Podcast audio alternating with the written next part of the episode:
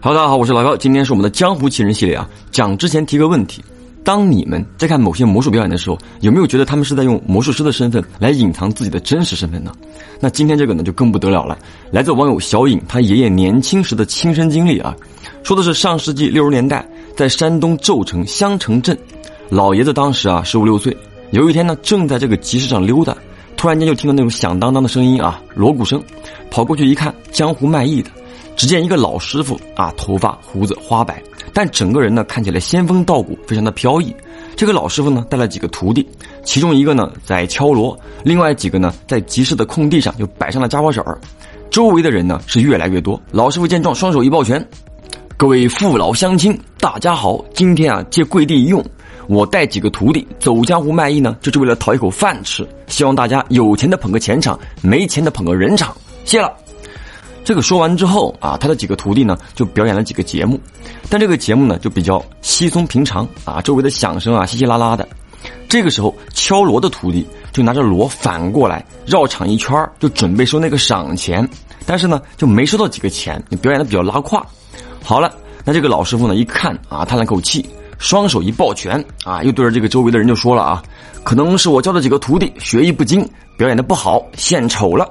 现在我老头子亲自为大家表演一个节目，哎，说完这个老师傅呢就捋了捋袖子啊，示意徒弟收拾一下地方。大伙知道我是在哪学的本事吗？我是崂山的，《聊斋志异》里有个王生在那学的穿墙术，我就从那儿出来的。好，说到这儿的时候，这个老师傅的两个徒弟就抬了一个空箱子啊，把这个盖子给打开。盖子打开之后呢，绕着这个场地啊转了一圈。老师傅就说了啊，这个请各位父老乡亲仔细检查一下，箱子里是不是空的，有没有夹层。那当两个徒弟啊抬着这个空箱子从小颖他爷爷面前经过的时候，这个老爷子呢也好奇啊，就去仔细检查了一下那个箱子。这个箱子里面的确是空的，而且呢的确是单层啊，没有夹层。好了，绕场一圈之后，两个徒弟啊就抬着这个空箱子又到了场地的中间，把这个箱子盖给盖上了，然后呢又上了一把锁。上完锁之后，拿出一块布，把整个箱子给盖住了。这个时候呢，老师傅就走到那个箱子的旁边，做了一些动作，嘴巴里是念念有词。前后也就两三分钟的时间，这个老师傅呢叫他徒弟把箱子给打开。这个时候啊，小颖他爷爷一看，倒吸了一口凉气啊。那个箱子里呢，有一个五六岁的小孩正在睡觉。那个小孩，小颖他爷爷怎么看都觉得熟悉，很像自己的堂弟。由于当时呢，他距离这个箱子就比较远，怕看得不真切，也没吱声啊。当两个徒弟抬着箱子绕着场地给大家展示箱子里的这个小孩的时候，就经过小颖他爷爷面前，这仔细一看，我靠，真的是他堂弟。这个时候他就慌了啊，就下意识的喊了一声：“小虎，小虎！”他堂弟的小名啊叫这个小虎。说时迟，那时快，这个小颖他爷爷身后呢有一个老人，突然间拉了他一把啊，这个回头一看。老人就说了：“小伙子，你别乱喊，你喊了之后，你弟弟就回不去了。”小颖他爷爷呢，听了那个老人说的话之后呢，就闭上了嘴巴，不敢讲话了啊。但等到两个徒弟抬着箱子绕场一圈之后，就回到了场地的中央，又把箱子给盖上，上了锁，盖上了那块布。